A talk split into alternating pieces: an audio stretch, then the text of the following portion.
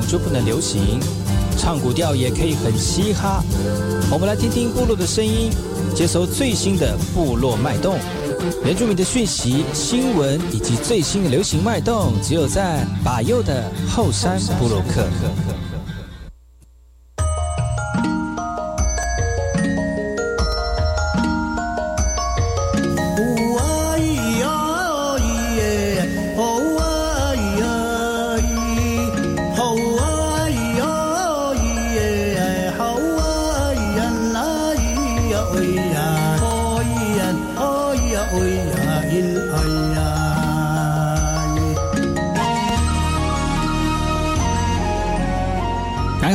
大家好，我是马来。大家好，我是巴佑，欢迎回到后山部落客。在节目开始之前呢，我们先听第一首歌曲。听完歌曲之后呢，就进入我们今天的后山部落客。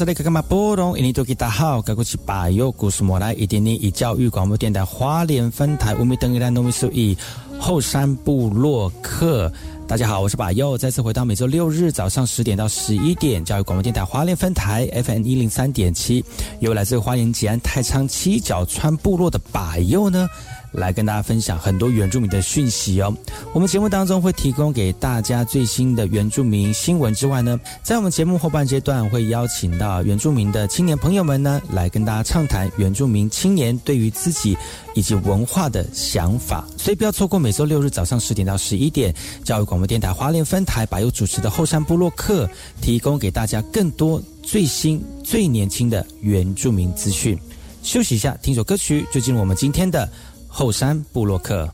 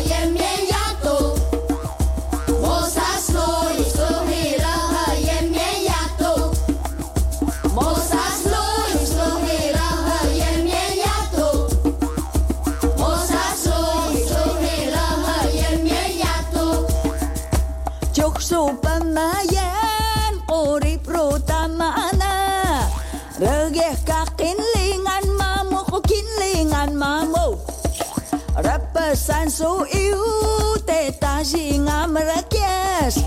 Marrakech, pin-moi, y'a la lampe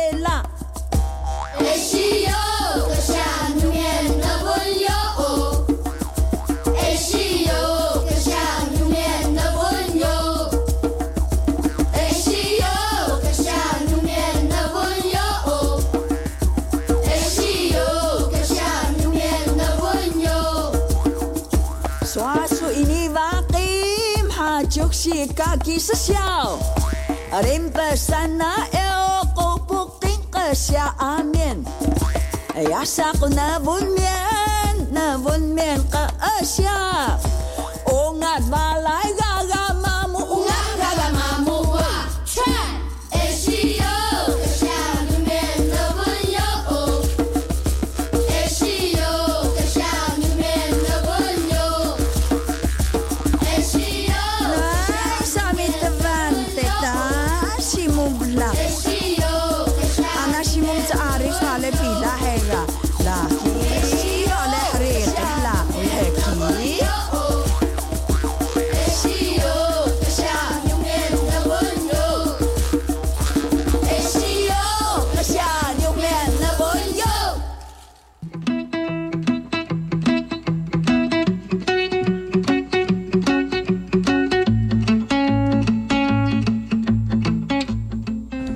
这里刚刚嘛布隆印尼多吉达好，嘎古吉巴尤努苏马来，大家好，我是巴尤，再次回到后山部落克部落大件事，由我巴尤严选几则原住民的相关讯息，在好听的音乐当中来跟大家聊聊本周发生了哪些值得关注的原住民新闻焦点。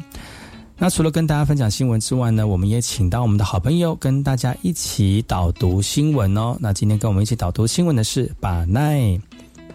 马友巴友，爱好萨利格格马布隆以及巴奈格古，大家好，我是巴奈，来到线上来跟大家聊聊本周的原住民新闻。好的，请问巴奈今天要跟大家分享第一则新闻是什么呢？我们来看看希腊雅族的一个故事啊。其实，在希腊雅族呢，在我们这个这个传统当，在我们的文化里面呢，是一个的被大家关注的一个，也透过有心人呢，能够把这些文化慢慢的这个凝聚起来。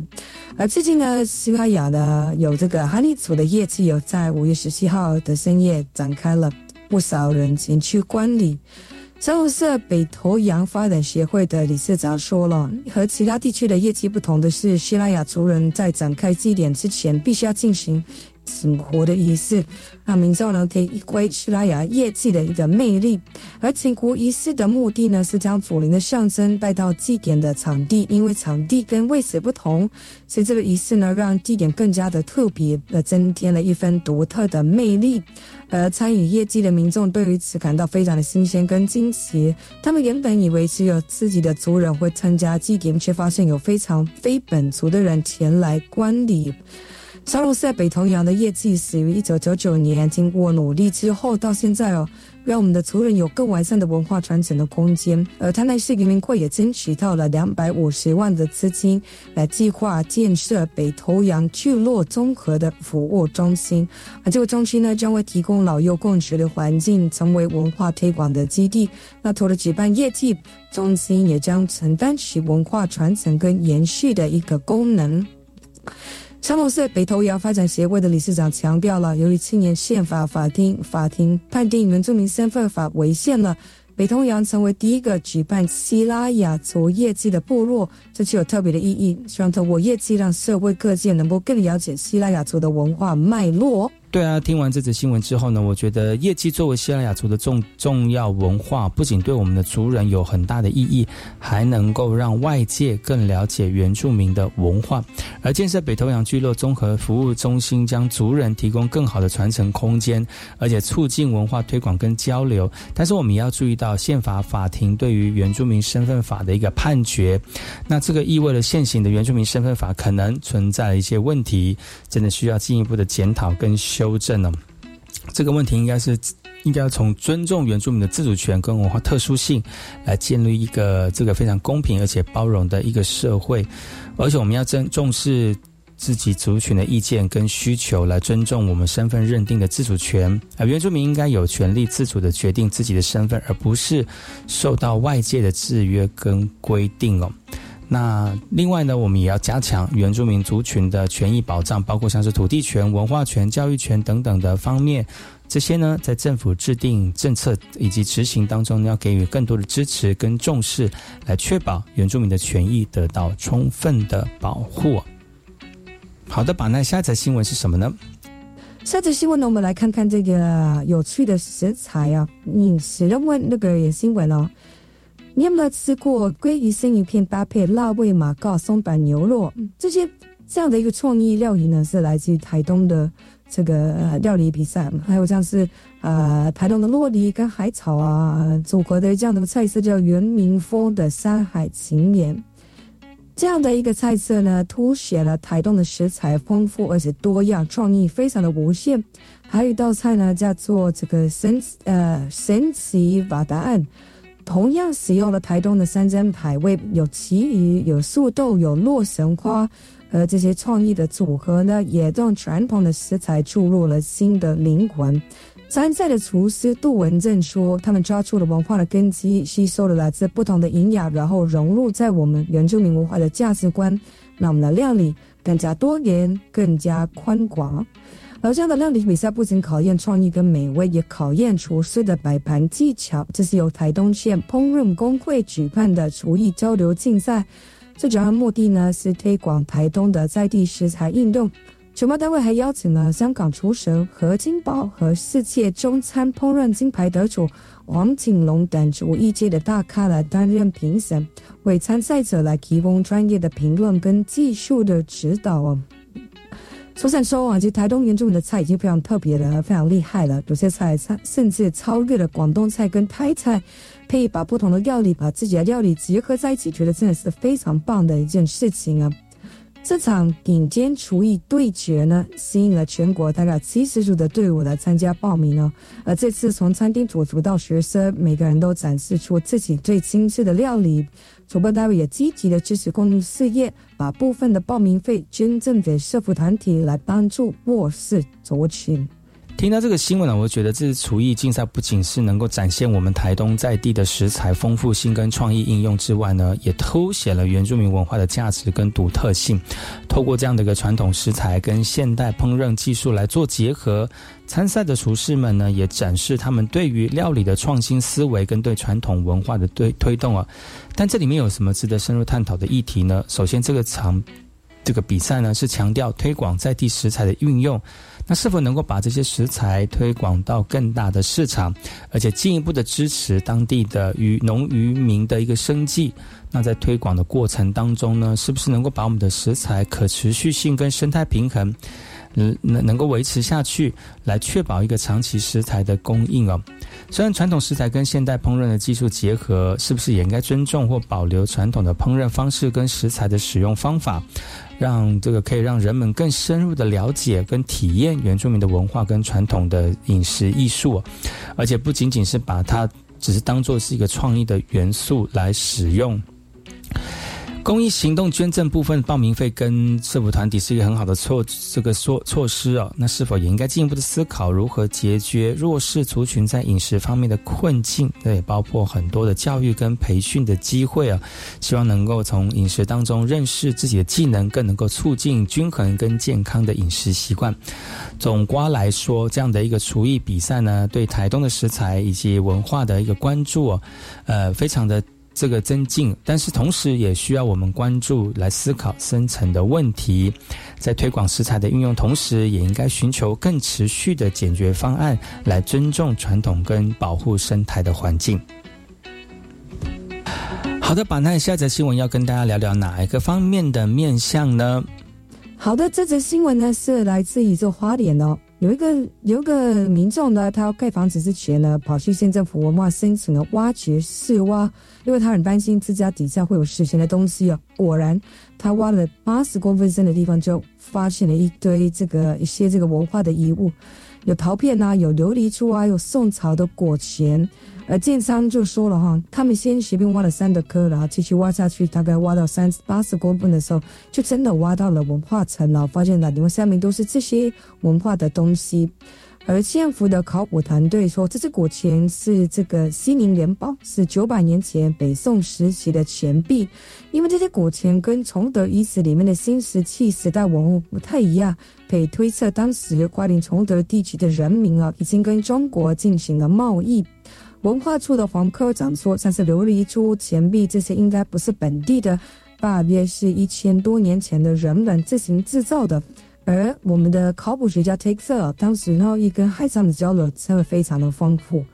而且这些除了发现这些古物之外呢，还发现到一个古墓，而出土的文物也非常的丰富。经过探勘，而且经过地主的同意之后，文化局决定全面的挖掘，预计两个月后完成。挖出的文物将会放在花莲考古博物馆来收藏。哇，其实能够发现到这样的古物也非常的振奋人心哦，因为呢，发现到其实我们在这块土地上面有很多那么多丰富的一个人文过这个历史哦，而经过这样的一个挖掘呢，也让我们更多人对于花莲古代艺术历史产生了很多的疑问跟想象。文物的出土呢，也证明当时花莲地区跟中国进行了贸易跟交流，这对当地的文化呢跟历史有非常重要的价值，而且也提醒了我们要保护和保存文化遗址的一个重要性。然而，挖掘的过程当中也带来一些问题哦，像是这个建商呢，需要在盖房子之前来进行试挖，这或许是增加它盖房子的成本。跟另外挖挖掘的过程当中呢，可能也会造成周边的环境跟社区一些干扰跟不便哦。毕竟挖掘的工程需要使用大下大列呃大型的机械跟工具，可能呢会引起噪音跟灰尘，对附近的居民的生活会造成一些困扰。另外，挖掘过过程当中，文物的保存跟保护也是非常重要的一个议题。文物的保存需要专业的知识跟技术，以确保完整跟保存的状态。这个需要投入相关的资源跟人力，以适当的保护措施跟设施来进行完善的保护。那最后呢，要加强法律法规跟管理制度一个建设，因为要包要包。包括这样完善相关的一个文化遗产的保护法规，来明确的让各级政府跟相关机构的职责跟权限来建立健全的监监督检查机制，以及加强对于违法破坏跟窃盗的文物文物行为的一个打击力度。所以，只有透过法治的力量，才能够让这个才能够更好的保护跟保存我们的文化遗址，让后人能够继续从中来讨论这样的一个议题。好的，把那接下来新闻要跟大家聊聊哪些这个大家关注的一些讯息呢？最近瑞士乡的联合丰年祭祭收收获季的活动开始了哦，各个部落都在展示自己的文化跟舞蹈，而这次的活动的意义非常的重要，因为祈老们希望我们的文化跟语言能够传承下去。他们告诉我们，伐木是一个非常重要的舞蹈，是由老一辈传给我们的，而他们也希望我们年轻人能够继续传承这个传统。所以呢，一起去深深山伐木取材，学习如何挑选适合建造房屋的木材，不仅仅是学习的过程，也是我们向部落过去致敬的一个方式。而这次联合丰年祭是两年一度的盛事，很多人都参与其中。几位欧拉跟我们的。嘎啊嘎拉拉呢部落都有他们独特的文化跟传统，他们展示出来，让我们一起感受。那其实我们非常希望我们能够珍惜这些文化跟语言，不要让他们消失了。虽然现在情况不是很理想，但是也不能放弃，应该要努力的走出去，让更多的人能够了解到我们土地跟原住民的活力。这次活动非常有意义，但是有族人对于近年来活动由公部门主导，而且定定日期感到非常的不满了。他们认为这样做了失去部落族是自主举办的一个特色，也忽略了文化的脉络。另外呢，五月并不是农作物收成的时节，所以庆祝放松的意义可能有所降低啊。所以呢，他们建议下次举办的时候呢，公所应该谨慎的考虑细节，尊重部落的意见跟文化的脉络，这是一个非常重要的一个观点呢。如果我们直接形式主义的举办活动，而忽略背后的文化意义，那就是我们只是制造一场空洞的娱乐。没有办法真正的促进到文化的传承跟活动啊。那另外呢，部分族人对于文化的灭亡跟语言的流失感到困扰，这是一个现实的问题。那随着现代社会的发展，原住民的文化跟语言面临严峻的挑战。那为了解决这样的一个问题，单靠一个活动或一个节庆真的是不太够哦。所以我们更需要更多的策略跟努力。关键就是在教育，我们要从小就要加强对于文化跟语言的教育。让年轻一代能够真正的理解和认识自己的文化身份。同时呢，也应该提供相对应的资源跟支持，让部落能够自主的保存和发展自己的文化。这样的一个活动呢，是非常重要的一个文化活动哦，带动了部落族群之间的文化跟互动，也凸显了原住民多元文化的丰富性。然而，我们应该更深入的思考，如何真正促进文化的保存跟传承。单纯的举办活动，并不足以解决根本之道。我们更需要更全面的教育跟支持的措施。另外呢，活动的策划也更应该尊重部落的意见跟文化的脉络，这样活动才能更具有真正的意思跟价值。现在原住民面临很多挑战，土地权益、社会发展、经济层面这些议题都非常的重要，我们都要互相的关注这样的一个问题存在。当然了，这个总观来说啊，原住民的文化的保存跟传承真的是重要，而且是急迫的议题。这样的一个活动提供了一个展示弘扬文化的平台，但是我们应该更全面、更长远的努力，教育支持措施跟尊重文化脉络真的是关键。同时，我们应该关注土地的权益、社会的发展、经济机会等等的议题，也让我们的原住民呢能够在各个层面上面真正的发展跟进步。以上就是今天的部落大件事，提供给所有族人朋友们做一个参考。希望大家能够在这个新闻当中呢，好好的反思啊，我们在文化当中、历史当中，在我们的族群当中，应该要做些哪些事情。如果你没有办法以你现在的能力来做到比较大的一个改变，没有关系，只要能够多多的了解、参与、知道这样的知识，也是对我们的族群有很大的帮助哦。感谢我们今天的这个新闻导读员把奈。谢谢吧哟，好，我们先休息一下，听首歌曲，回来之后呢，再跟大家聊聊更多的原住民新闻。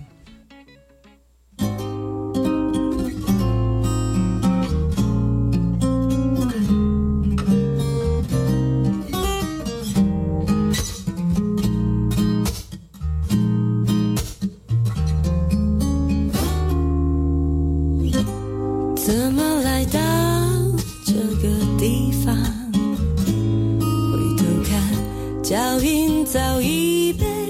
时间冲刷在这里开始梦想在这里开始天堂以为会是永远的天堂。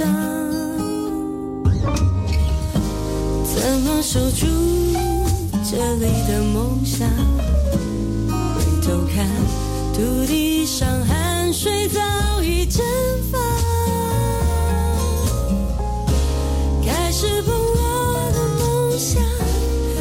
是脆弱的天堂已经不是永远的天堂。我是 vk 课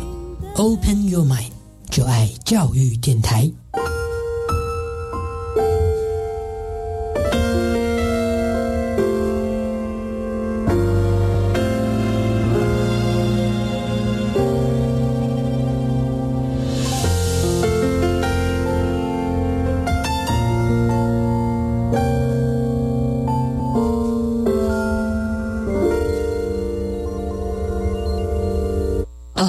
冷最适合吃姜母鸭了。哎，姜母鸭有加米酒，等一下千万别开车。一点点没关系吧？酒驾零容忍，酒驾罚款高，还有可能吊销驾照。而且如果有酒驾记录，投保强制汽车责任保险的保费将加费三千六百元，累加次数无上限。你呀，还是搭计程车吧。酒后驾车伤人害己，千万不要因为一时酒驾的错误行为，带给自己、家人及受害人一辈子的伤痛。若有相关问题，可拨打免付费服务电话零八零零五六五六七八询问。育儿津贴不排付了。虽然我的家庭综合所得税率二十趴以上，但是从今年一月一号开始，可以申请零到未满五岁的育儿津贴喽。我小孩五岁还没入学，也没就读一般私立教保服务机构，可以请领就学补助吗？五岁到未满六岁的幼儿虽然没有就学，但是也可以请领就学补助哦。我们赶快上教育部全国教保资讯网了解相关资讯。以上广告是由教育部提供。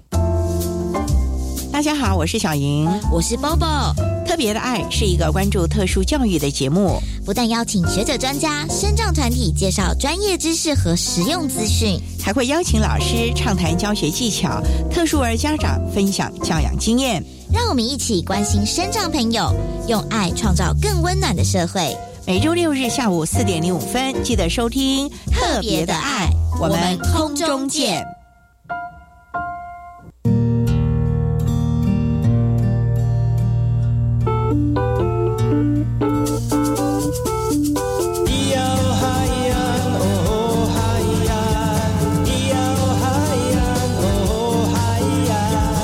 传统就不能流行？唱古调也可以很嘻哈。我们来听听部落的声音，接收最新的部落脉动、原住民的讯息、新闻以及最新的流行脉动，只有在把右的后山部落克。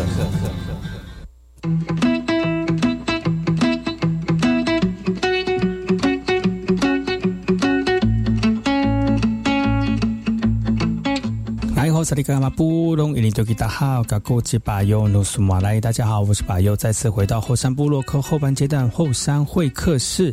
今天再次邀请到昨天来到节目当中的姑母瓦丽斯老师呢，来跟大家聊一聊大溪第五的一个历史。那希望能够在这个呃深入浅出的一个说明当中呢，让大家更能够了解到法属波利尼西亚大溪第五社会群岛当中大溪第五的一个。由来哦，好，再来，这是一九八零，好，就是比较一些出名的舞团，哈。那马克老师的片段，我也会在放在那个 P P，就是我上传 P P T 的照片的时候，我也会把这些片段上传上去，然后大家有空的时候可以看。再来，所以刚刚我们讲都是舞团哦，好，这些都还是舞团哦。可是什么时候开始有那这种？就是因为以前在教舞的时候，呃，就是在学习跳舞的时候，你就是加入舞团，然后你就是跳，你就是跟着一起演出。但是在什么时候有这个舞蹈教室的概念？也就是说，你可能付一个月。的月费，然后你来跳，你来，你来就是教室，我有一个教室，然后你就来这个教室来跳舞，是也是在一九八零年这时候。那当时第谁是第一个成立在大溪地成立教室的？就是我们很熟悉的达玛里基波耶拉尼的马高拉 Foster 老师，然后再来就是摩耶亚塔的老师，这个老师叫达玛里伊波耶拉瓦。他们两个的名字其实是一样的哈，只是呢达马里基波耶拉尼是。图啊啊图啊摩图，嗯的语言，然后丹玛利伊是大溪地社会群岛的语言，哈，这稍微是不太一样。好，再来就是那第三个舞蹈教室是什么？就是呃，conservatory。conservatory 呢是大溪地的艺术学院。大溪地艺术学院其实就像是我们我们就是大溪地当地正规的呃学校哦，就是他的。他的毕业证书是是可以是各国各国是认可的。那他在这个艺术学院里面，这个艺术学院有有教画画啊，然后有教诶，就是呃交响，就是可能大提琴啊、小提琴啊这些西方的乐器。然后他还有专门开一个科目是欧利塔希蒂，好大溪地舞。所以所以这个这时候其实这个艺术学院就是。也是在一九八零年开始成立的，OK，好，所以就是像是达玛利基波拉尼跟达玛利伊波拉法，他们是属于比较私私人的学校，好私私校了哈。那这个艺术学院呢，就是大溪地的，就是呃，就是呃，是在正规学校的下面所开出来的一个科目哈，所以大家可以好再来到了一九九五年。当然，这中间还有，当然一定还有很多新的舞团出现，然后，那我现在提供的这些，呃，就是舞团的名称啊，都是比较是可能，呃，比较有名的、比较著名的，或者是呢，呃，或者是他可能是在大溪地的呃文化节，就是黑白一台地上面得到。呃，专业舞舞团的这个名号，这样子，好，就是有名有有赢赢赢得第一名的，好，所以在一九九五年的时候，有一个舞团叫做 O Tahiti A，O Tahiti A 呢非常深受年轻人的喜爱，当时的年轻人的喜爱，所以呢，呃，这时候有人给乌塔 EDA 的这称号叫做 New Version，就是说。它是一个全新，这个是从那个呃马德里摩啊，然后到呃 Tema Eva 后，然后它到了 O T I D A 的时候，它就变成大溪地舞蹈，好像变了另外一个形态出来。所以你要知道，大溪地舞它就是一直在流动的，一直在流动的哈。好，OK，一九九五年的时候有几个九个团长呢？这有一二三四五五个团长。OK，他们一起成立了这个 o t i d a 那其中的名字你会听起来非常非常的耳熟能详了哈。第一个当然 o t i d a 目前的团长叫做啊，就是这个这位女士啊 m a g l i Lai，好，这位女士，对不起，我今天有点长哦，我会有点超过时间哦。好。呃 m a g l i Light，他呢，好是 o t a d a 的团长，现在，但是在之前呢，好，我们有 Lorenzo De Iri、Du Dumata 跟提亚雷，哦，这些舞，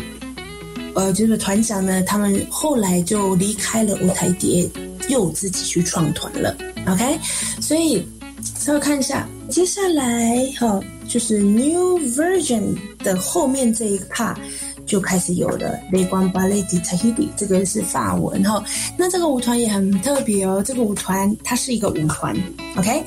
呃，O T T 也是一个舞团。我据我所知，他们是没有教师，他们是一个舞团哈，就是没有那个舞蹈教师那那个那个方式是舞团。雷光芭蕾也是舞舞团，这个舞团呢，它后来就取代了，就是。去就是变成说，它变成一个是可以去大大溪地的外面推广的，好，然后呢，他也把他们的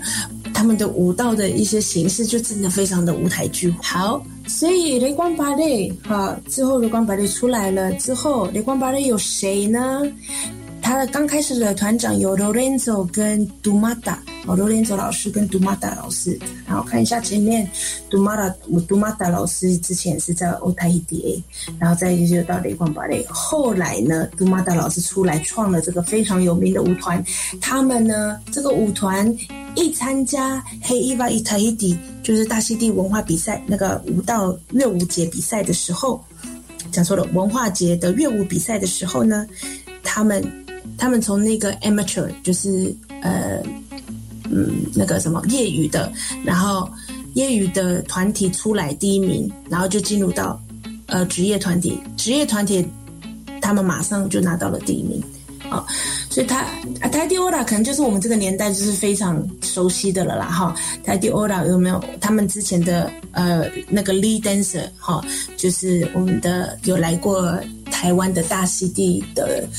舞蹈比赛有当过我们的评审，OK，让大家非常惊艳的动作，就是因为我们通常只会练，只会练一个，比如说可能你若是用右边的法拉普，你就是一直是右边法拉普；如果你是左边，就左边这样。那他当时是把两边都练的是一样的好，所以他的当时这个 move 就是让大家非常的惊艳，这样哈。好，OK，接下来就是泰迪欧了哈，啊，再来。台迪欧拉的后面呢，有一个叫黑衣台伊迪的这个舞团。那这个舞，这个这个团长他也是，呃，其实当时是有加入，有是在那个欧台伊迪 A 哦这里。然后后来呢，他出来之后就去创了这个团，叫做黑衣台伊迪。那预告一下，就是我如果我们的消息没错的话，就是今年的花莲县政府嘛，哈，他们。呃，他们呃，在每年都会办联合丰年祭。那联合丰年祭呢，他们这一次所邀请的舞团就是黑衣台一底哈。黑衣台一底有一个服装很特别，就是他们是讲那个有一个城镇叫做普纳乌亚，普纳乌亚呢哈，他们呃出产的水果是橘子，好，所以他们就把这个橘子皮啊，他当时的这个这个参加黑衣法的这个乐舞的故事啊哈，是是这个。呃，有关于普纳乌亚哈，所以呢，他们就把那个橘子皮，然后也放在他们的服装上面。嘿，这当时我也觉得还有还蛮有趣的。好，黑泰迪他的 leader 呢是 t i a r a Trumpet。好，那他们这个舞团，像是刚刚这个泰迪欧拉这个舞团呢，他们在呃，也就是大溪地本岛有两个很有名的饭店，哈，一个是哦。呃，Meridian，Meridian，哈，他们的使用的就是常常就会有泰迪欧拉的演出，好，每周五。那黑台迪会是哪里演出呢？他在另外一个饭店。我现在突然想想忘记那个名字。好，等我知道了，我等我想到了，我再告诉大家。总之就是这两个大的饭店哈，会表会有每周五都会出，每周就周末啦哈，时段会会出一些舞蹈的表演哈。那他们。目前是还是在跟这两个舞团签约的，OK，然后再来啊哈，再来有另外一个舞团，它就是在黑台地成立之后叫做阿胡罗杜努伊，阿胡罗杜杜努伊呢哈，因为我对他比较没有印象哈，但是当时就是这两个团长啊哈。呃，他的团长一个团长也叫 Coco，好，不过他叫做 Coco T Lai，然后还有另外一个团叫做团长叫做 K Ha K Haulani，K Ha K Haulani，你们就会非常有印象喽哈。K Haulani 他的成立的舞团就说就是 Hiti Leva，他们他也是呃大溪地的乐舞的比赛的常胜军啦哈，那。好，所以这是这是目前目前我这里拥有的资料哈，到黑 T 类吧哈。然后呢，如果你们想要啊，呃，去查询更多其他的舞团的话，我这里会有一些名单哈。呃，这这个是我这这一页呢，是我刚刚有提到的。那后来这这一页哦，就是比较少提到的，但他们也蛮蛮有名。都还是蛮著名的舞团，然后也几乎就是每两年哈都会参与大溪地乐舞比赛，然后再来就是呃，我们最近不是真的有在，其实一直在推这个呃这个网站嘛哈，就是这个泰 h 地 Vo 啊哈，请呃就是大家如果对于大溪地乐舞很有兴趣的话，真的可以呃呃加入这个哈，然后去你只要。你只要就是申请账账号跟密码，这样就好，就可以去看哈，看他们所有的网页，而且它是有分年年段的哈，哦，就是从一九五零年啊，哈，然后也有二零一零年啊，一九六九年啊，哈，然后然后它也有分，就是呃，因为其实看不懂发文没有关系，像我就会直接哎，欧丽泰迪我懂，我就会去点这个，然后就会有很多舞舞舞舞蹈的资讯出来这样子。其实，在这次的演讲当中呢，也听到了很多大溪地舞蹈呢，在办理的过程当中，就跟我们花莲的联合丰年节有很大相似之处哦，就是一个呃，为了这个吸引观光客啊，大家在当中去感受到原住民文化的一种这个这个这个这个方式哦。那我就问了一下老师啊，就是说你你自己本身对于这样的一个文化。转变的过程、流动的过程当中，你有什么看法？那对于像台湾原住民这样的一个呃文化的艺术文化的改变跟演进跟这个流动哦，你觉得呃是不是跟大溪地很相似呢？还有什么样有趣的事情呢？我们请老师跟大家一起聊一聊。OK，我今天的就到这边结束。请问一下，我就开放问题了哈。如果不好意思，我今天超过时间了。好，OK，白月老师，OK，好。好，八月老师这边问，就是每年大溪地舞蹈比赛是不是大大的推广大溪地的舞蹈，让大溪地成功站在另外一个艺术的高度？但是其他群岛是不是有这样的活动？有哪些活动？OK，好，这这个问问题是，呃。我我觉得哈，以我的观点来看，我觉得大溪地舞蹈的推就是黑一百一台一底这个大溪地文化节这个活动，它确实真的帮助大溪地人提高很很多的推广，而且而且他们是有需求的。也就是说，其实在这个黑一百一台一底这一段时间，它是刚好是七月，然后呢，它也刚好是，比如说。呃，寒暑就暑假这个期间，所以所以它算算是在一个旺季。然后等那个就是欧洲，他们欧洲人呢，他们也很喜欢利用这个时间来到大溪地来做观光。那他们来观光的时候，他们就可以去呃呃大溪地文化节这些所有的活动这样子。所以我觉得在在呃经济层面上，哈，就是然后还有舞蹈推广的。的方，这个这个上面都都是有互相帮助的这样子哈，所以每一年都有这个推广，而且我觉得他们做了很多很多年了哈，我觉得所以还蛮就是还还蛮敬佩的这样。那其他群岛是不是有这样的活动呢？哦，上次田老老师他有他有稍微提讲一下哈，可能在之前是确实是没有这么多的。活动或者是没有被看见，可能就是说，可能每个城镇会自己办一些小的活动，但是没有像大溪地岛这样子是连结合不同的小岛，或者是结合整个整个大溪地不同的县呃，就是城镇，然后去做这个去推广这个大溪地文化节哈。可能在别的岛会比较少，但是目现在开始有了，像是在几年前，我就觉得马克萨斯群岛他们开他们开始推广自己的。文化节了，好在呃，上次 Taylor 老师好像有讲在几月哈，这个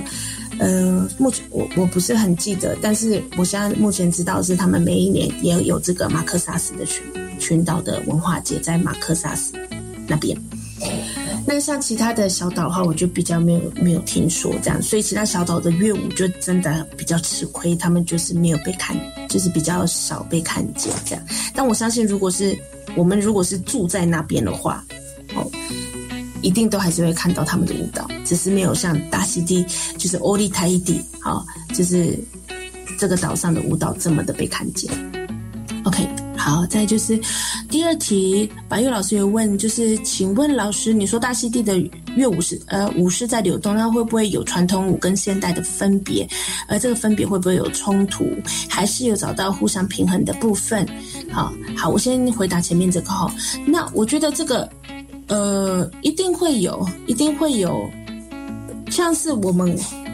大家可就是我们比赛结束之后会讨论嘛，像我们观众啊，观众群会讨论，会觉得说，哎，这个好像就是真的比较走传统的啊啊，这个舞团今年它展现出来的方式好像是真的比较现代这样子。那这个现代跟传统的区别要怎么去有什么基准？但就像我，我可能就会觉得说啊，听马耶巴出来的。的体呃，就是一直呈现的舞风，它真的好像就是比较传统。因为你你查看那个影片，然后每一年每一年好像都都一样这样子，就是差不多的风格。但是也有，但是后来也有，所以你就可能会从这个基基他这个 Tema 这个这个标准点，然后去看这个其他舞团的变化这样子。嗯，然后再来就是，呃，会不会有冲突？冲突的话，我觉得，嗯，会，我觉得会。但是呢，嗯，你你能够去阻挡吗？好像也没办法。对，就是也是要看了，也是要看，就是这个 community，就是整个整个，呃。我们这些 community，这就是大溪，就是大溪地舞蹈的这个群体呢，怎么怎么去看？然后有些人会真的非常可能很很挺 Temaeva 类似 Temaeva 的舞团啊，有些人可能就非常挺，就是现在新的比较呃比较多创意的，然后有可能是比较多比较多创意的哈。听到诶，有人说我非常喜欢这个舞团，或者是他今年的风格，我或者是我非常不喜欢这个舞团，或者他今年的风格。可是我觉得就是他们都就是不管人家怎么讲，你知道吗？就是你只要有一直去去发展，有一直去创新，或者是有一直去流动，好，我一直站上舞台，一直给人家看，我觉得久而久之，久而久之，他就会变成说，哦，OK，就是好，就是变，也不是说强迫性接受，而是你有没有，你有没有这个。这个想法去，我要我要让我的东西就是一直在上面这样子。当然还有，当然还有就是，但也有一些真的没有，目前还没有办法被接受的，就是 就是我有看过，就是也有国外的舞者，然后他们可能把那个现代舞，然后去，然后又加上大溪地舞蹈这样这一块这一块，就是我还没有没有没有在大溪地那边看到。就是他们，就是这些所谓的这些专业专业舞团啊，哈，他们是用这样的方式去表演，这样。所以，所以当我们像是我们在国外推广，我们在台湾推广舞蹈，我们要怎么样去抓？就是说，抓，就是说我，哎，就是呃，我现在在台湾推广的舞蹈，呃，到底是是不是正确的，或者是也不能说正确，就是是不是呃，大世纪。的这个群体所所能够接受的这样子，所以我们就变成说比赛就变成是真的还蛮蛮重要的一个场合去去去看的，就是对，然后再来就是白玉老师这边有问啊，就是台湾原住民各族群的舞蹈艺术来说，好像有碰到这个问题，也有很多人讨论。但是好像也没有找到一个平衡，常常会呃让错字文化或是创出另外不同的文化意象，然后造成大家的误会这样。然后我怎么就是老师怎么看这样子的文化在制的过程？嗯，我想一下哈。OK，好，我觉得，嗯。一一拿我现在在赛赛德克，虽然我今年我都没有参加，呃，因为我我加入了一个团体叫赛德克青年会嘛，哈，那这个青年会里面就我们新年都会，呃，每一年我们都有不同，就是去做不同部落的呃乐舞这样子。那今年因为时间的关系，我没有办法参与，但是我就是还是一直在。观察就是这个这样子学习过程的这个变动，这样子。那呃，我又看到还蛮有趣的一个，就是，呃，你知道我们南投不是有一个非常很有名的那个呃那个呃就是什么呃主题游乐园嘛？九族文化村。那九族文化村在我可能我妈妈那个年代是非常。非常非常大的，也就是说，很多部落的人会到九中华村去工作，这样子。那他们的工作可能就是当舞者啊，或者是当表演者这样子。那他们九中华村里面，他们就有创了一系列的九族，当时还当时还是只有九族，一系列的乐舞这样子。那所以，我那时候小时候，我就一直以为，就是九族文化村里面唱的歌曲跟跳的舞蹈是原住民，就是因为我身为原住民嘛，哈，原住民的舞蹈这样。所以，所以，所以，当这个乐呃主题游乐园在在创这一系列的呃乐舞的时候，确实是有影响到我们。所以我这个年纪的人呐，哈，对于呃这个主题文化，呃。呃，对于这个这个这个这个地方所创出来的乐舞，呃，是非常印象有深刻的，而且反而也会常常有一些舞蹈的动作，我们会不小心就跳出来了，这样子，对，所以。然后后来，我们现在目前在回去到我们自己的部落去找寻我们以前的，就是老人家他怎么跳的时候，我们也会把我们的本身的经验，然后去加入放到这里面这样子。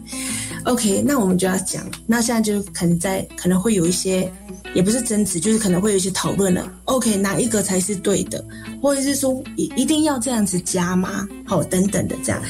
然后，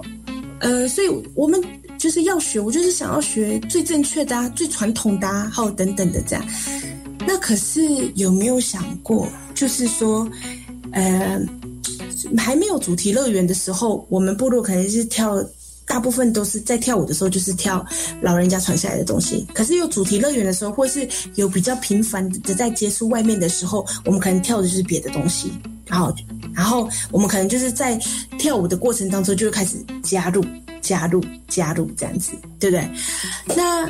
OK，那可能后来。后来可能就开始，哎，大家就开始要复振的这个过程了，对不对？那我那可能就会有很多的大专团体，他们就会开始觉得说，我可以，我要跳，我就是跳最传统的这样子，所以他们就会到呃部落里面去做田野调查。可是他们要把这些东西拿去参加，可能大专，像是我不知道你们知不知道，这样原住民很有名的一起舞动啊，哈，这些舞蹈比赛上面去做呈现。可是在这个呈现，在舞台呈现的时候，他们又有，呃，每一个每一个乐舞比赛都会有规定，但他们规定可能就又有分传统跟现代，啊，对不对？那可是好，那个部落里面的东西被拿到在这个舞台上面要被分传统跟现代，那就是不是又变成说，好像又在又在进度入了不同的舞蹈的舞蹈的这个流动方式，对不对？所以我觉得这都是一个过程。对，那像刚刚佩璇讲的，你要让部落的人，好，你当当你创了一个舞蹈，在大溪地，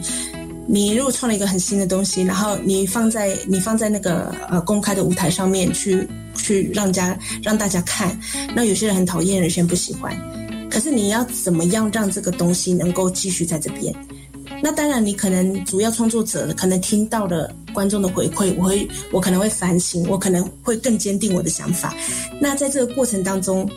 就是你要如如何去让你的你的 spirit、你的精神去慢慢把你想要的东西继续传承下去。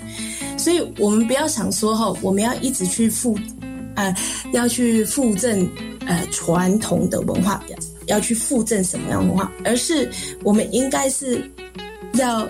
一直在这上面，一直实践，一直做，因为将来这些东西也会成为后代的资源。所以你现在要一直在那个哦，我要我要做最传统的，我要怎样？好，你反而会被挡住。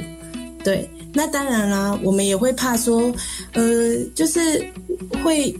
呃，像是老师又说可能会有错字的文化等等的，那那你学习文化的时候，这个基础就很重要。也就是说，嗯，你在学习一个文化，在跳一个舞蹈的时候，你可能就会很需要的去去去触碰这个文化上面不同的文化。不同的一些，譬如说，我们可能跳舞，我们可能，呃，除了跳舞之外，我们可能会还还是需要懂一点点有关于航海的，然后有关于有关于就是呃传说故事，可能也有关于呃呃 weaving 呃就是手作等等的，这样子我们在我们在呃把这些东西集合起来，然后去用舞蹈去呈现的时候，这这样子这个方向才是会比较嗯。正正确的，对不对？哈，对啊。所以，如果你只是靠想象，哈，想象去想象说，哦，这个文化，这个舞蹈应该是这样子跳，那当然这就会歪掉了。可是，如果你是一直去实做，一直去触碰不同的领域，然后去做出来的东西，我觉得不管一定会有人不喜欢，一定有人会有人喜欢。对，所以我想要讲的是这样，就是你要去实做，而且你要去交流，你要去沟通，不是只有一个你自己一个人。和自己一个团，然后在这边，在这边去做自己的事，对，所以这个是回答白月老师的话。